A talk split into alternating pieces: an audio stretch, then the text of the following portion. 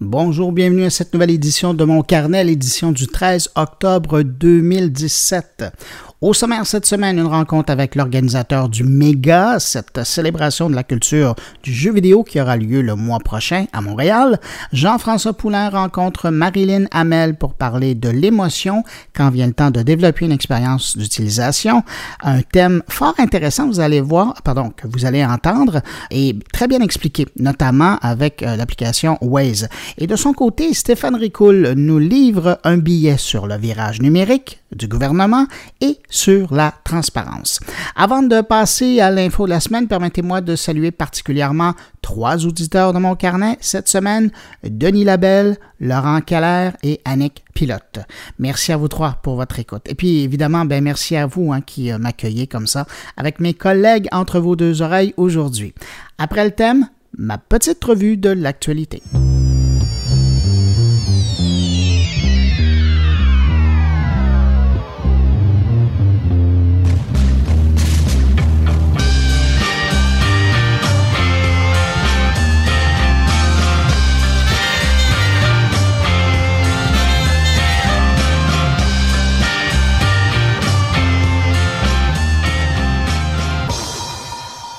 D'abord, pour commencer, je reviens sur un truc que j'ai vu vendredi dernier, celui de la semaine dernière, mais comme mon euh, podcast était déjà en ligne, je ne pouvais plus en parler. Je vous parle de la dernière édition du CFRIO qui porte sur le portrait numérique des foyers québécois en 2017. Euh, le CFRIO, vous le savez, je vous ai déjà présenté une entrevue avec un porte-parole du CFRIO. C'est une organisation que j'aime bien et qui suit le développement ou l'adoption, si vous voulez, de la technologie et de l'Internet particulièrement et des réseaux sociaux par les entreprises, mais aussi par les particuliers au Québec. Alors, c'est toujours intéressant de voir un peu la photo de famille qu'on prend. Et cette fois-ci, donc, on parle du portrait du numérique des foyers québécois. Alors, on y apprend dans cette édition qu'au Québec, 90% des foyers sont connectés à Internet. C'est environ un taux qui ne bouge pas trop, mais quand même, en 9 euh, foyers sur 10. Ensuite, que 53% des foyers connectés à Internet sont désormais abonnés à un service payant de vidéo en ligne. En parlant de services euh, payants de vidéo en ligne, dans l'ordre, c'est Netflix qui va chercher 33% des consommateurs abonnés à un tel service. Club Illico de Vidéotron va chercher 19% et Extra Tout TV de Radio-Canada va chercher 4% J'avoue que je pensais qu'il faisait un petit peu mieux. Pour ce qui des fournisseurs de services Internet au Québec, c'est Vidéotron qui a la grosse part de gâteau avec 45% de part de marché, Bell à 31% et Cogeco 6% autre donnée intéressante en rafale, au Québec, 96% des foyers ont au moins un téléviseur HD, 82% des foyers utilisent le Wi-Fi et 59 ont un forfait illimité, 52% des adultes québécois ont une tablette électronique et finalement 62% des adultes québécois ont un téléphone intelligent. Alors évidemment, si vous désirez avoir plus d'informations sur cette étude, sur ces chiffres, parce que je les ai dit trop rapidement, euh, vous allez faire un tour sur le site du CIFRIO, vous regardez euh, sous l'onglet Publications et vous cherchez pour le portrait numérique des foyers québécois en 2017. Mais vous allez voir, je pense que c'est la première publication qui est offerte.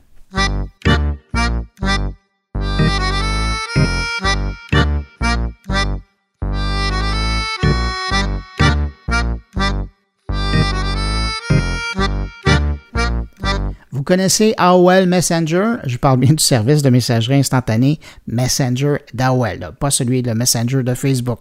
Alors, si ça vous dit quelque chose, d'abord, ça me dit que ça fait un petit moment que vous utilisez Internet, mais euh, je vous en parle parce que on vient d'apprendre euh, de la part de Haute, qui est la filiale de Verizon, qui veille à la décroissance de ce qui reste d'America Online, que le service allait être coupé le 15 décembre prochain. Bien honnêtement, je connais personne qui utilise encore ce service et pour la majorité des gens, je crois que c'était plutôt, quand la, nouvelle est sortie, euh, j'ai l'impression que c'était plutôt une surprise de savoir que le service existait toujours. Mais tout de même, faut quand même souligner ces 20 ans donc de vie et de loyaux services avant sa fermeture définitive au mois de décembre. Alors 20 ans, c'est une éternité en âge Internet. Alors merci AOL Messenger.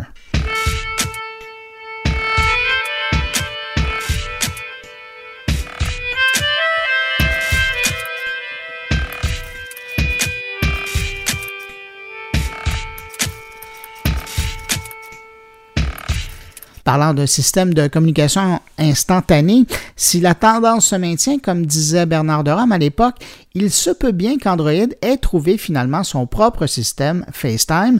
La rumeur voudrait que Duo, le système de conversation vidéo développé par Google, devienne le système de communication par défaut des appareils qui carburent au système Android de Google.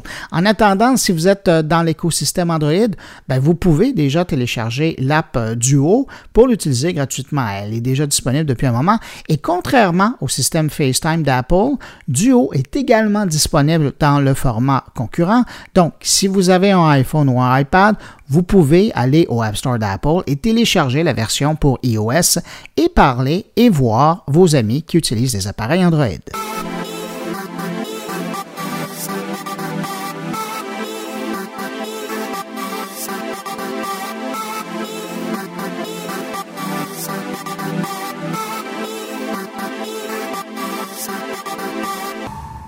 Tiens, parlant d'Apple, un clin d'œil aux fabricants américains. Selon une étude de CNBC, 64% des Américains possèdent un appareil d'Apple dans leur environnement. Quand même, hein, c'est énorme ça. 64 une belle part de marché. Quand on regarde de plus près euh, chez ceux qui possèdent des produits de Cupertino, on découvre qu'un Américain, en moyenne, possède 2,6 produits Apple.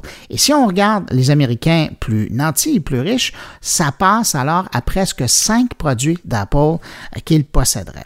quand on parle d'une présence dans le marché, disons qu'Apple est une marque forte.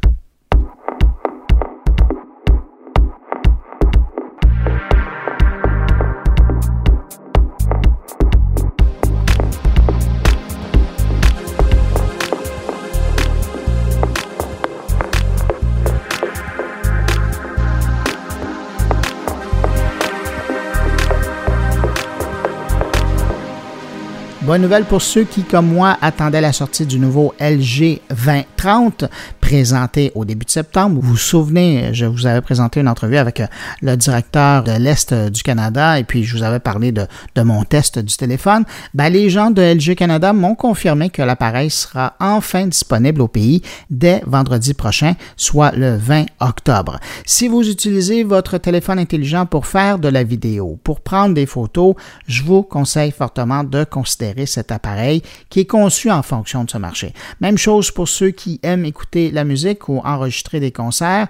Dans le monde des téléphones intelligents, c'est de loin le téléphone qui fait la meilleure captation sonore dans le genre et qui a optimisé son appareil pour euh, vraiment offrir une qualité d'écoute pour euh, ceux qui aiment écouter la musique. Que vous utilisiez un magasin Android ou euh, le service d'Apple Music, vous allez voir, ça fait vraiment une différence utiliser cet appareil-là pour écouter de la musique si vous le comparez par exemple à l'écoute sur un iPhone. Alors voilà, le LG 2030 disponible à compter du 20 octobre au pays.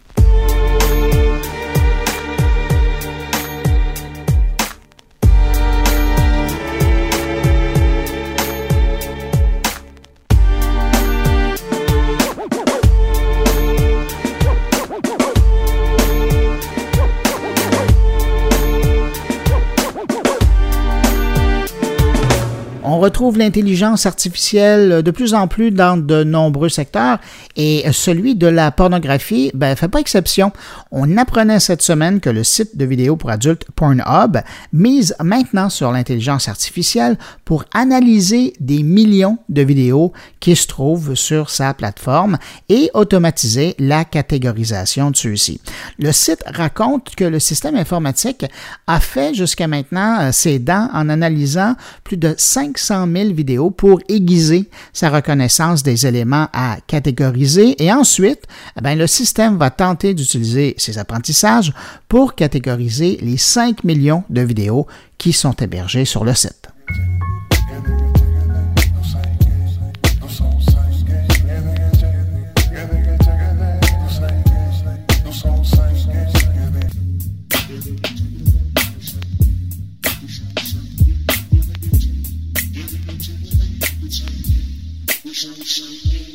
Tiens, on reste dans le domaine de l'intelligence artificielle, bien que l'enceinte Google Home Mini sorte officiellement uniquement le 19 octobre prochain, certains exemplaires de la nouvelle borne, qui ressemblent à un gros caillou, sont déjà dans la nature et euh, font parler d'eux. La dernière histoire en date euh, va sûrement soulever des inquiétudes chez certains.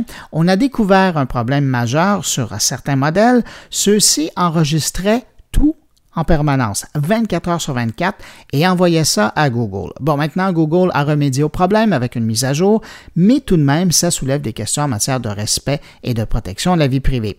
J'ai bien l'impression qu'on est juste au début d'entendre des histoires comme celle-là.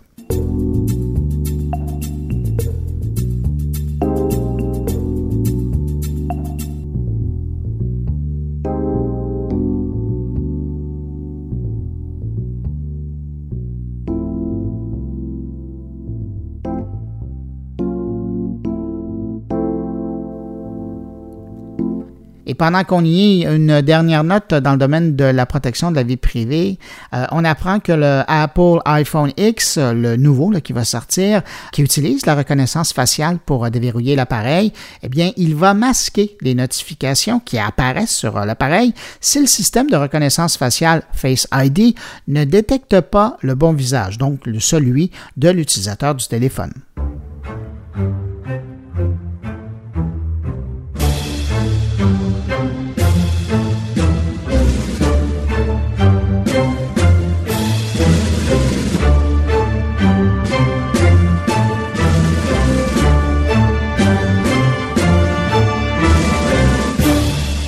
Depuis quelques semaines, on parle beaucoup de ces publicités ciblées que des intérêts russes auraient achetées sur Facebook pour influencer l'élection présidentielle américaine. Mais ce dont on parle moins, c'est qu'au même moment, des faux messages, donc des faux posts, étaient également alimentés, publiés sur le réseau Facebook pour appuyer le mouvement. Et je vous en parle aujourd'hui parce qu'un chercheur vient de se rendre compte, après avoir étudié des milliers de ces publications, que Facebook les a tous fait disparaître. Le geste est plutôt surprenant, d'autant plus que le chercheur Jonathan Albright a eu le temps de les voir et analyser leur poids dans la campagne. D'ailleurs, celui-ci confronte Facebook maintenant avec ses affirmations. Il faut savoir que Facebook dit que tout au plus 10 millions de gens auraient peut-être euh, été touchés par les publicités russes lors de la campagne présidentielle, mais selon le chercheur, c'est probablement le double de gens qui ont pu être influencés sur la question à cause de la présence de ces publications sur Facebook. Alors dans cette histoire-là, j'ai l'impression de voir un film policier où quelqu'un est en train d'essayer de faire disparaître des preuves de sa culpabilité. Chose certaine, j'ai l'impression que dans les jours qui viennent, on va encore en entendre parler.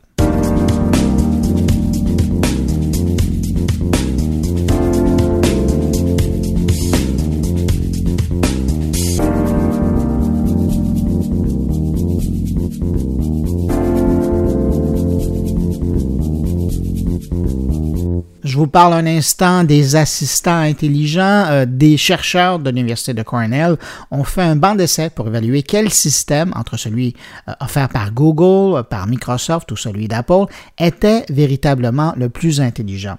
La grosse nouvelle, c'est que Google Assistant euh, s'en sort vraiment mieux que les autres. Et la surprise, c'est probablement que Cortana s'en tire encore mieux que Siri. Mais ce qui est le plus rassurant dans cette étude, c'est que bien qu'il ait accès à toutes les connaissances du monde, même le système de Google, qui serait le plus intelligent, ben, il n'est pas plus intelligent qu'un humain. En fait, les chercheurs de Cornell ont conclu avec leur test que le Google Assistant était moins intelligent qu'un enfant de 6 ans. Entre-temps, en passant, les chercheurs ont aussi découvert que les systèmes chinois d'intelligence artificielle étaient drôlement plus forts et plus puissants que le deuxième et troisième système américain d'intelligence artificielle.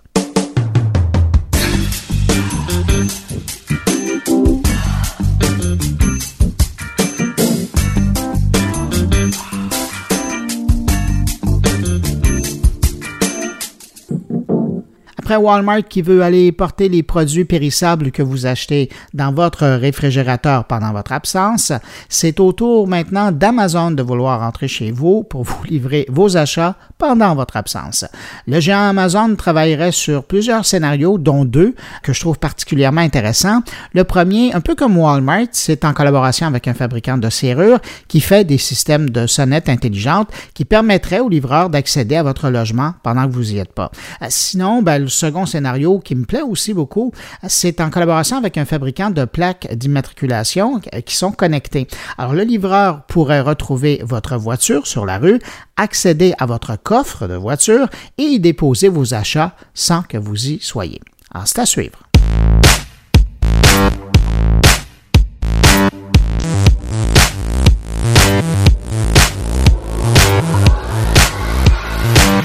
Cette semaine, on apprenait que le mois prochain, Montréal aura droit à la première édition du MEGA, MEGA pour Montreal Expo Gaming Arcade, et ça va se tenir les 18 et 19 novembre prochains au marché Bon Secours. Avec cet événement, les organisateurs veulent en quelque sorte célébrer la culture du jeu vidéo de Montréal en créant un événement rassembleur pour les gens qui aiment les jeux et aussi pour les gens qui les développent. Pour en savoir plus sur le méga de Montréal, j'ai interviewé Louis-Félix Cochon, qui est le président de la Guilde des développeurs de jeux vidéo indépendants du Québec, un des deux organismes qui organisent cet événement. C'était quoi l'idée derrière ça? Ben, euh, l'idée, en fait, est très simple. On sait que Montréal, euh, ben, c'est une capitale du jeu vidéo. On est la troisième en importance au monde après Los Angeles, Tokyo, mais la première par capita. Puis, on n'avait pas de salon qu'on dit là, euh, dans l'événementiel B2C, donc c'est business to consumer. On a le mix qu'on connaît bien, Montreal, Independent, Montreal International Game Summit, excusez-moi. Et puis, c'est qui est un B2B, donc c'est pour les, affaires, mais pour les B2C, il euh, faut souvent aller à Boston, euh, qui s'appelle le PAX East, ou euh, à Seattle, qui est le PAX West. Bon, il y a des choses comme ça. Donc, il faut aller très, très loin. Puis, on regarde Boston, l'année passée, ils ont réussi à avoir 100 000 personnes. Fait que c'est rendu un très, très, très gros salon. Puis Boston, ben, c'est pas mal moins gros que la ville de Montréal. L'industrie du jeu vidéo est 5 à 6 fois plus petite qu'à Montréal. Donc, il n'y avait pas de raison qu'il n'y ait pas de salon de jeux vidéo ouvert au public à Montréal. Et puis, ben, c'est sûr, euh, je suis président de la Guilde, la Guilde des développeurs de jeux vidéo. On est le plus gros groupe de développeurs indépendants au monde. Et puis, on voulait pas attendre non plus qu'il y ait quelqu'un d'étranger qui vienne faire ça ici à Montréal. Donc, on a décidé de prendre ça en main, profiter un peu de la synergie du fait que c'est 375e de Montréal, qu'il va y avoir plein de gens. Donc, ça, c'est l'idée de base. C'était vraiment un besoin, puis c'est quelque chose qui allait inévitablement arriver dans le paysage québécois. Donc, c'était mieux que ça soit fait par nous. Mais c'est intéressant que vous fassiez la comparaison avec Boston et Seattle parce que c'est exactement ça que je pensais quand j'ai appris la nouvelle. Donc, il y a vraiment un lien là. oui, absolument, absolument. C'est ça. Pour euh, les développeurs indépendants, mais autant les grands joueurs, c'est vital, ces salons-là. Bon, euh, c'est sûr, on rencontre du public, on fait connaître notre jeu, mais il y a aussi les médias euh, qui sont super importants là.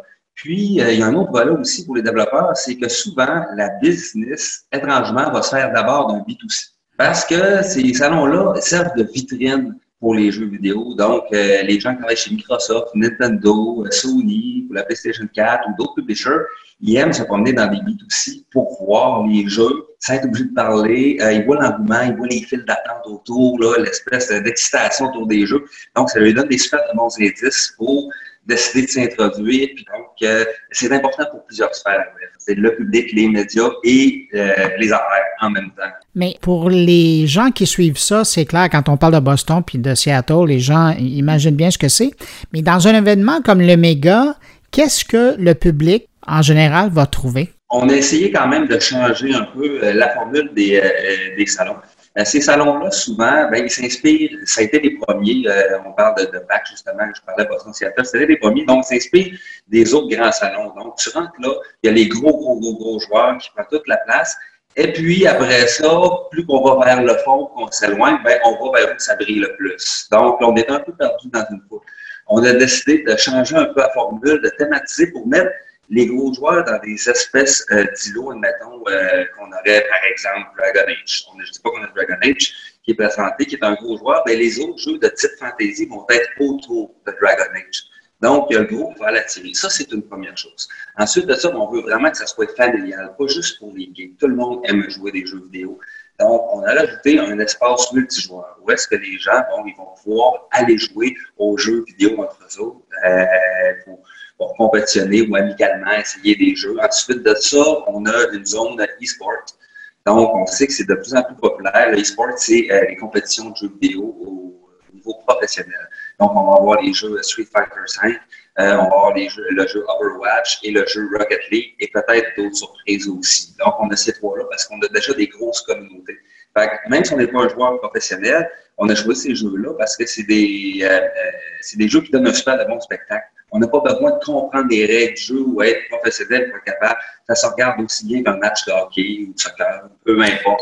Puis ce que je trouve intéressant, j'ai regardé votre programmation, c'est très clair qu'il y a la journée où c'est plus familial, entre guillemets, mais le soir, euh, en fin de journée, donc, il y a vraiment toute une programmation qui est pensée pour les adultes et donc avec des jeux où il y a plus d'action, entre guillemets. Exactement, c'est ça. Donc, euh, samedi soir, euh, c'est notre, notre volet 18 ans et plus, un petit peu.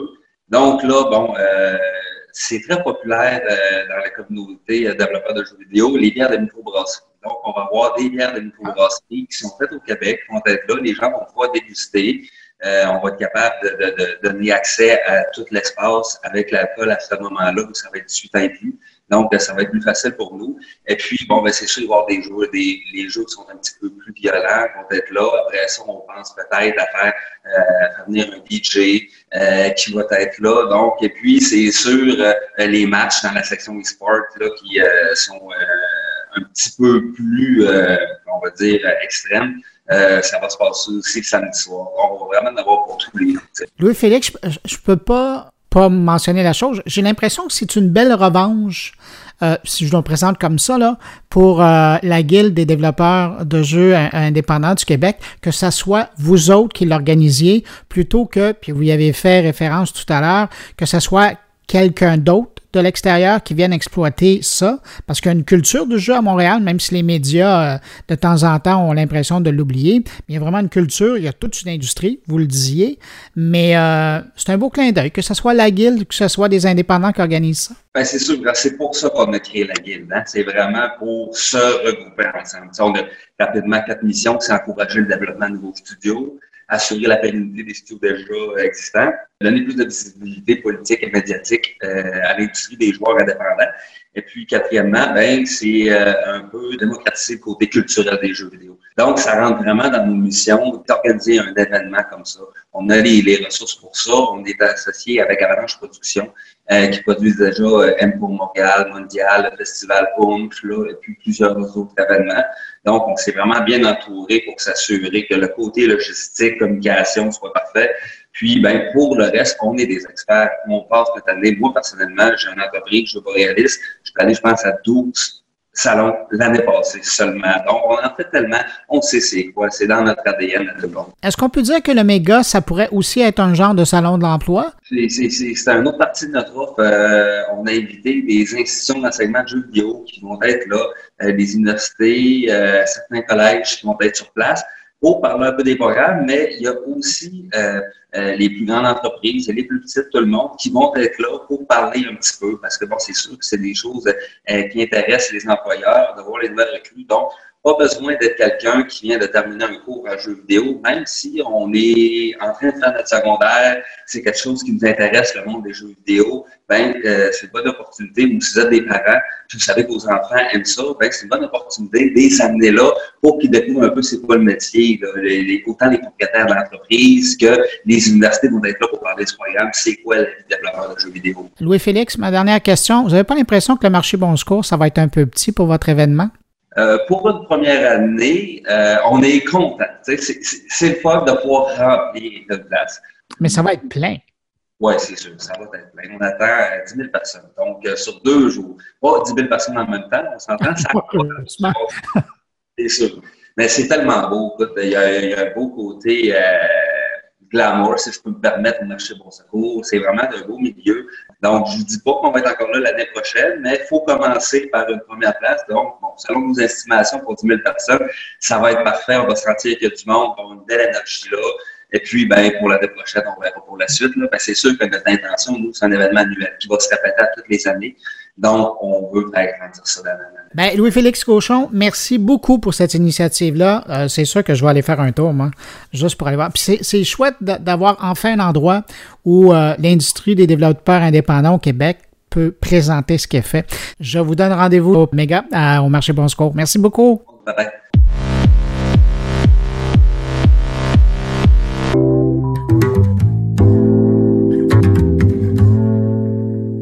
On est rendu au moment dans mon carnet où on va rejoindre Jean-François Poulain pour profiter de son réseau de contacts et de connaissances dans l'industrie du UX, de l'expérience utilisateur. Bonjour Jean-François. Bonjour Bruno, comment ça va? Ça va très bien. Hey Jean-François, cette semaine, tu nous amènes euh, une invitée avec qui tu vas discuter de l'expérience utilisateur, mais vraiment dans le développement de, comment on dirait ça, de sentiments Exactement. Écoute, cette semaine, j'ai euh, Marie-Lise Hamel, qui travaille euh, dans une compagnie d'assurance hein, que tout le monde connaît, Intact Assurance, puis ils ont un lab. Donc, ils expérimentent beaucoup avec les formes, avec la façon de faire, avec les formulaires qui vont devenir de plus en plus des chatbots, des robots conversationnels. Et, et donc, ce qu'on néglige un peu de penser quand on pense à ça, c'est à l'émotion.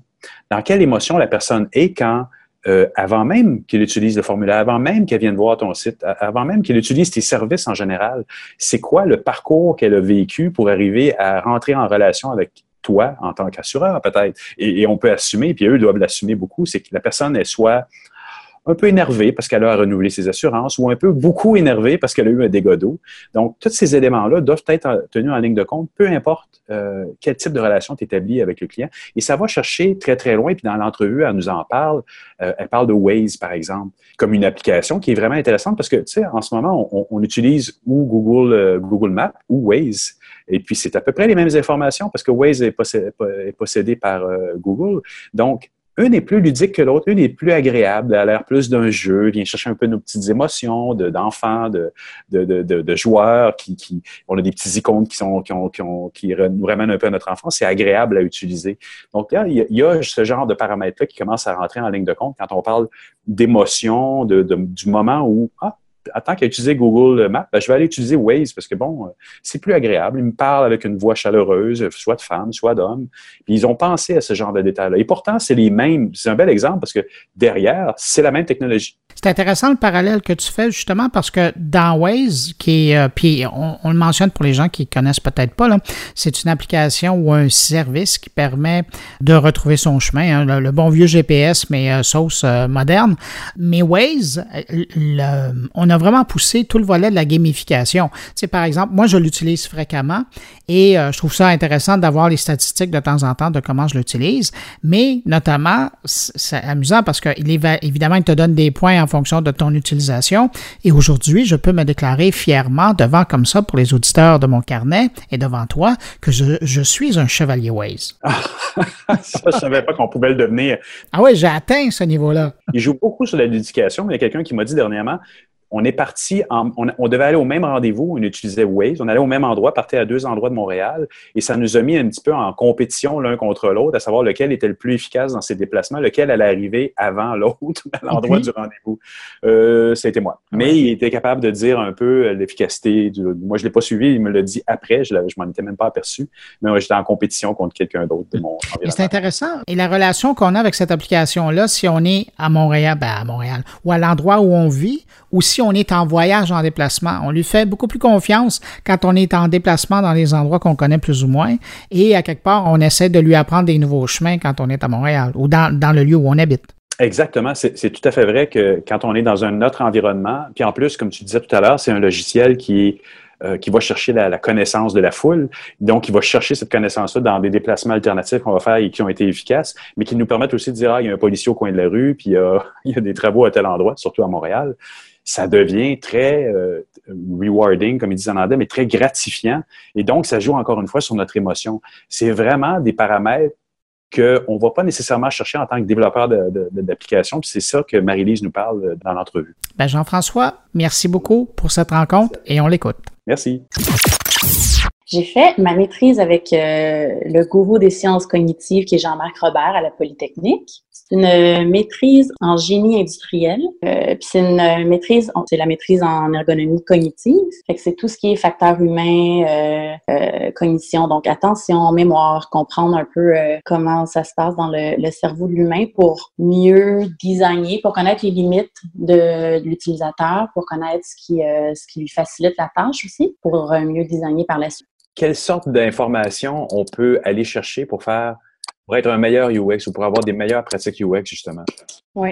Mais la maîtrise, euh, le sujet de la, de la maîtrise, c'est en design euh, de persuasion, technologie persuasive, mais on sait qu'on a besoin des émotions pour persuader les gens. Les informations euh, que je suis allée chercher, c'est que à la base, le UX, quand, quand on a commencé il y a quelques années, tout le monde parlait des tests utilisateurs, de l'utilisabilité, avec tous les sites qui existent, avec avec le, iPhone, avec toute la technologie qui est si accessible, ben, on s'attend qu'un produit soit, utilisable. et que ça, ça doit, c'est pas utilisable, on peut même pas penser à, lancer un produit, là, il sera pas, il sera même pas considéré. Ça, c'est la base. Fait que là, tu as une couche, si on imagine comme une pyramide, ben, tu as la base qui est l'utilisabilité. Puis après ça, tu as les émotions, les émotions, tu as la beauté aussi. Fait qu'il faut pas juste qu'un produit soit utilisable, il faut qu'il soit beau. Euh, il y a un livre que tu probablement lu sur le sujet, Attractive Things Work Better. Puis en design de persuasion, en gros, c'est que tu as huit critères qui te permettent de concevoir des interfaces plus que faciles à utiliser, mais qui vont chercher les émotions. Fait que c'est pas juste comment designer un, un produit qui est facile à utiliser, c'est comment connecter avec un site, comment entretenir une relation. On va prendre un exemple concret parce que des règles comme ça, euh, c'est pas facile à, à comprendre. euh, Parfait. et on n'a pas un exemple. C'est que je vais donner un produit que tout le monde utilise, ou en tout cas que la plupart des gens qui conduisent utilisent. On va prendre Waze, qui est une application euh, qui nous permet, par exemple, de partir à la maison, d'aller au travail. Ça nous indique le chemin utiliser. Qui est une interface persuasive parce que elle, elle repose sur ces huit critères-là. Tu as quatre critères dynamiques, quatre critères statiques. Les critères statiques, premièrement, ben, tu as, as, la crédibilité. Crédibilité, bon, euh, par qui c'est fait. Donc, il faut d'abord que le produit soit crédible pour qu'on puisse, euh, pour qu'on veuille l'utiliser. Tu as aussi la personnalisation.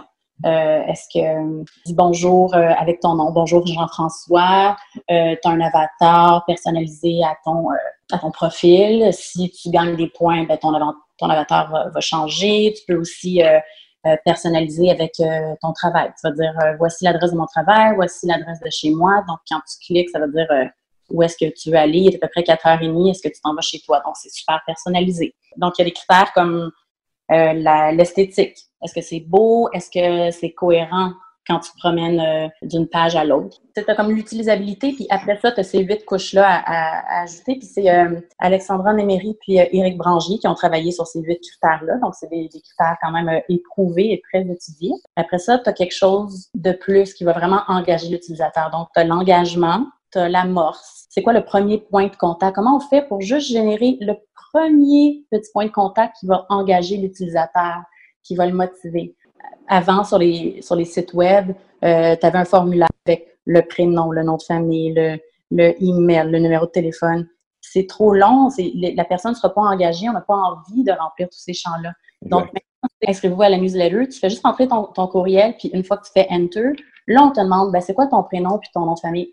Donc, une fois que tu t'es engagé, ne serait-ce qu'un petit peu, tu as juste fait une action, ben là, tu vas plus être enclin à donner plus d'informations parce que tu as déjà enclenché le processus. Puis après ça, on va te prendre par la main, on va t'engager, on va te, te, te, faire passer par un, un, chemin un petit peu comme un, euh, un wizard. Tu sais, étape 1, étape 2, étape 3. Donc, on, on va t'amener à travers un processus, un petit peu comme quand on achète un produit sur un, un site web, on va avoir étape 1, étape 2, étape 3. On ne te présentera pas tout dans un long formulaire on te fait passer à travers un processus découpé en petites étapes qui va donner un sens de progression, qui va t'amener à ton but final qui est de compléter ton achat, de donner ta carte de crédit. Et, et, même les wizards commencent à être un peu vieux dans l'esprit des gens parce que de passer de étape 1, quand tu vois qu'il y a 10 étapes, ça peut être long un peu. Là. Oui, bien là, par, par exemple, euh, ce qu'on voit beaucoup en, en assurance, c'est qu'on est en train un peu de remplacer les longs formulaires par des petites étapes ou des questions, euh, une question à la fois. Là, on choisit, on clique sur des icônes, donc c'est engageant, c'est amusant, on a presque l'impression de jouer à un jeu. Euh, quelle est votre profession? On appuie sur euh, une icône, je sais pas moi, de plombier. Euh, quel type de, couverture voulez-vous? ben, on essaye de simplifier. C'est tellement compliqué comme, euh, comme domaine l'assurance qu'on va essayer de, simplifier, d'utiliser des, des, petits icônes. Comme ça, on s'engage, on interagit avec, euh, euh, les éléments graphiques. On, a un sens de progression. On passe d'une étape à l'autre, mais on n'a pas l'impression de, remplir un, un, formulaire bête et méchant, puis de, de juste donner nos informations pour avoir un prix. Là. Il y a vraiment, on va justement connecter avec, euh, avec l'utilisateur pour le faire presque jouer ou jouer ou l'embarquer dans une conversation parce que là, on est aussi dans cette émotion-là à vouloir donner l'impression aux gens qui sont en discussion avec quelqu'un, soit dans une compagnie d'assurance, soit dans un autre euh, dans un autre contexte. Est-ce que ça joue un peu sur les mêmes règles? Oui, on parle de chatbot, on parle de storytelling. C'est super important pour les entreprises de d'investir dans des bons, euh, je vais dire le mot en anglais, là, des bons copywriters, donc des bons rédacteurs. Pour, euh, on veut pas juste passer un message étape 1, veuillez choisir, étape 2, euh, remplissez. Non, on veut vraiment créer, on va avoir un dialogue avec l'utilisateur, on veut vraiment, euh, ouais, rentrer dans un mode conversationnel. Donc c'est c'est c'est hyper important d'avoir des rédacteurs dans l'équipe de d'expérience utilisateur. On parle beaucoup de customer journey. Euh, regardez, ben voici d'où le client part, puis voici où il arrive. Mais on oublie aussi tout ce qui se passe avant, tu sais, puis parce que pour moi, oui, tu interagis avec un, produit. Mais tu sais, il y a des compagnies, par exemple, comme Pampers, qui vont, ils vendent pas juste une couche, là. Ils vont écrire à la maman avant qu'elle accouche pour lui envoyer des coupons pour, euh, acheter ses futures couches, pour lui dire félicitations. Ah, euh, on va t'offrir un site où tu peux rentrer tes données, tu peux rentrer euh, le nom de ton enfant, la date de naissance. Puis là, on te suit à travers. C'est là qu'on parle vraiment d'émotion puis de persuasion. Ouais. C'est ça que j'appelle le life experience. C'est qu'on va te prendre du début à la fin du processus parce que si, si tu as eu une mauvaise journée, là, je parle des assurances parce que je travaille dans ce domaine-là, mm -hmm. puis tu vas commencer une soumission en ligne, ben, tu ne seras pas dans le même, euh, tu seras pas dans le même esprit pour euh, avoir une conversation avec un chatbot. Si tu es super frustré de l'expérience que tu as eue avec ton ancien assureur, qui a doublé ton, prix, puis que là, tu es un petit peu plus euh, price sensitive, ou en tout cas, il faut, faut, comprendre un petit peu l'état d'esprit dans lequel l'utilisateur se trouve. Tu, ramènes donc tout le côté comportemental et tout le côté émotionnel. Puis c'est des notions qu'on a vues depuis quelques temps en UX aussi, c'est de, tenir compte de beaucoup plus que juste l'expérience. Tu dois tenir compte de son contexte de vie avant. Je te donne un exemple. Il y a un site qui s'appelle Baby Center que la plupart des mamans connaissent. Tu te demandes c'est ça, c'est quoi l'âge de ton enfant? Tu peux mettre une petite photo. Puis c'est vraiment d'agir au moment opportun. Puis en design de persuasion, puis en behavioral science, on en parle beaucoup, c'est d'agir, puis la technologie te le permet d'agir au moment opportun. Est-ce qu'on peut déceler avec l'intelligence artificielle, avec la technologie, à quel moment tu es frustré? À quel moment tu es heureux? À quel moment ton enfant a trois ans pile pour qu'on dise Hey, vers trois ans, l'enfant se comporte comme ça, voici des conseils. Fait que t'accompagnes l'utilisateur dans sa vie en agissant au bon moment. Ça, c'est un bel exemple d'utiliser les émotions, donc, pour arriver à, à avoir une relation avec l'utilisateur.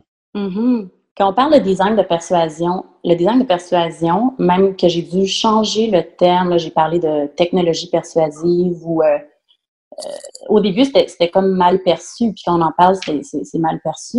Mais là, avec les gourous euh, qu'on connaît aujourd'hui, comme BJ Fogg, qui, euh, qui a fondé le, le département de, de, de, technologie persuasive à Stanford, ben on, on comprend plus que quand on parle de technologie persuasive, c'est que la technologie peut aider une personne à diminuer sa consommation de cigarettes. On peut aider euh, à mieux manger. En... La, la Fitbit, c'est un, un, exemple parfait de technologie persuasive. C'est comment on peut accompagner la personne qui a de la difficulté juste en la motivant, en lui en donnant un petit euh, coup de coude.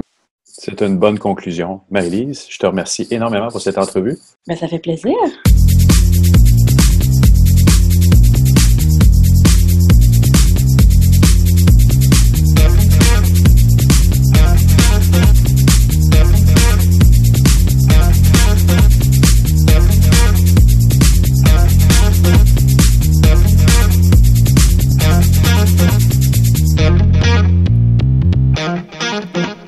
C'est le temps d'écouter Stéphane Ricoul. Je dis deux choses, virage numérique et transparence. Je n'en dis pas plus.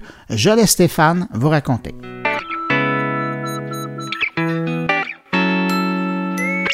Bonjour, bienvenue dans cette nouvelle capsule Open. L'actualité cette semaine, c'est la sortie publique de Peter Simons à l'émission Tout le monde en parle. Alors, c'est une sortie publique que j'applaudis et que j'endosse et je vais dans le même sens que lui.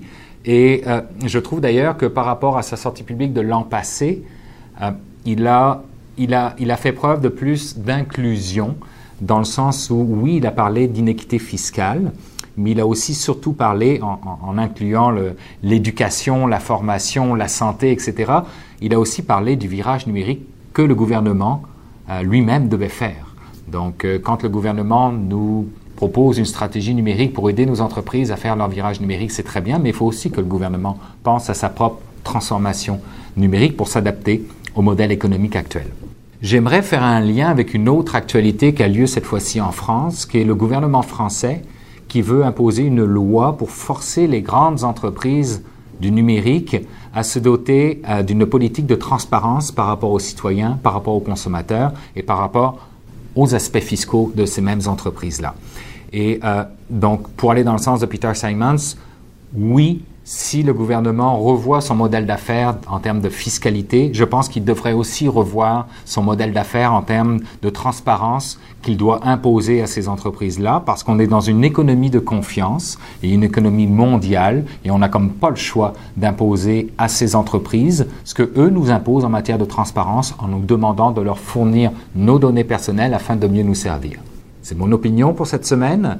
J'ai très hâte de lire la vôtre. Donc je vous donne rendez-vous dans nos réseaux sociaux. Merci beaucoup. À la prochaine. Bien voilà, c'est tout pour cette édition de mon carnet pour cette semaine. N'hésitez pas à passer le mot autour de vous. Si vous pensez que mon carnet peut intéresser vos connaissances, je vous donne rendez-vous, moi, la semaine prochaine pour une autre édition de mon carnet. Entre-temps, de votre côté, si vous désirez me laisser un mot, vous savez comment le faire, mais je vous le rappelle quand même. Vous passez par la page Facebook de mon carnet, par le biais de mon compte Twitter, sur ma page SoundCloud ou encore carrément dans la version blog de moncarnet.com. Merci d'avoir été là. Je vous rappelle que vous pouvez trouver mon carnet chaque semaine sur iTunes, Google Play, Balado Québec, Réseau, TuneIn Radio et puis évidemment ben, sur la plateforme SoundCloud qui l'héberge. Je vous souhaite de passer une excellente semaine. Je vous retrouve vendredi prochain. Au revoir.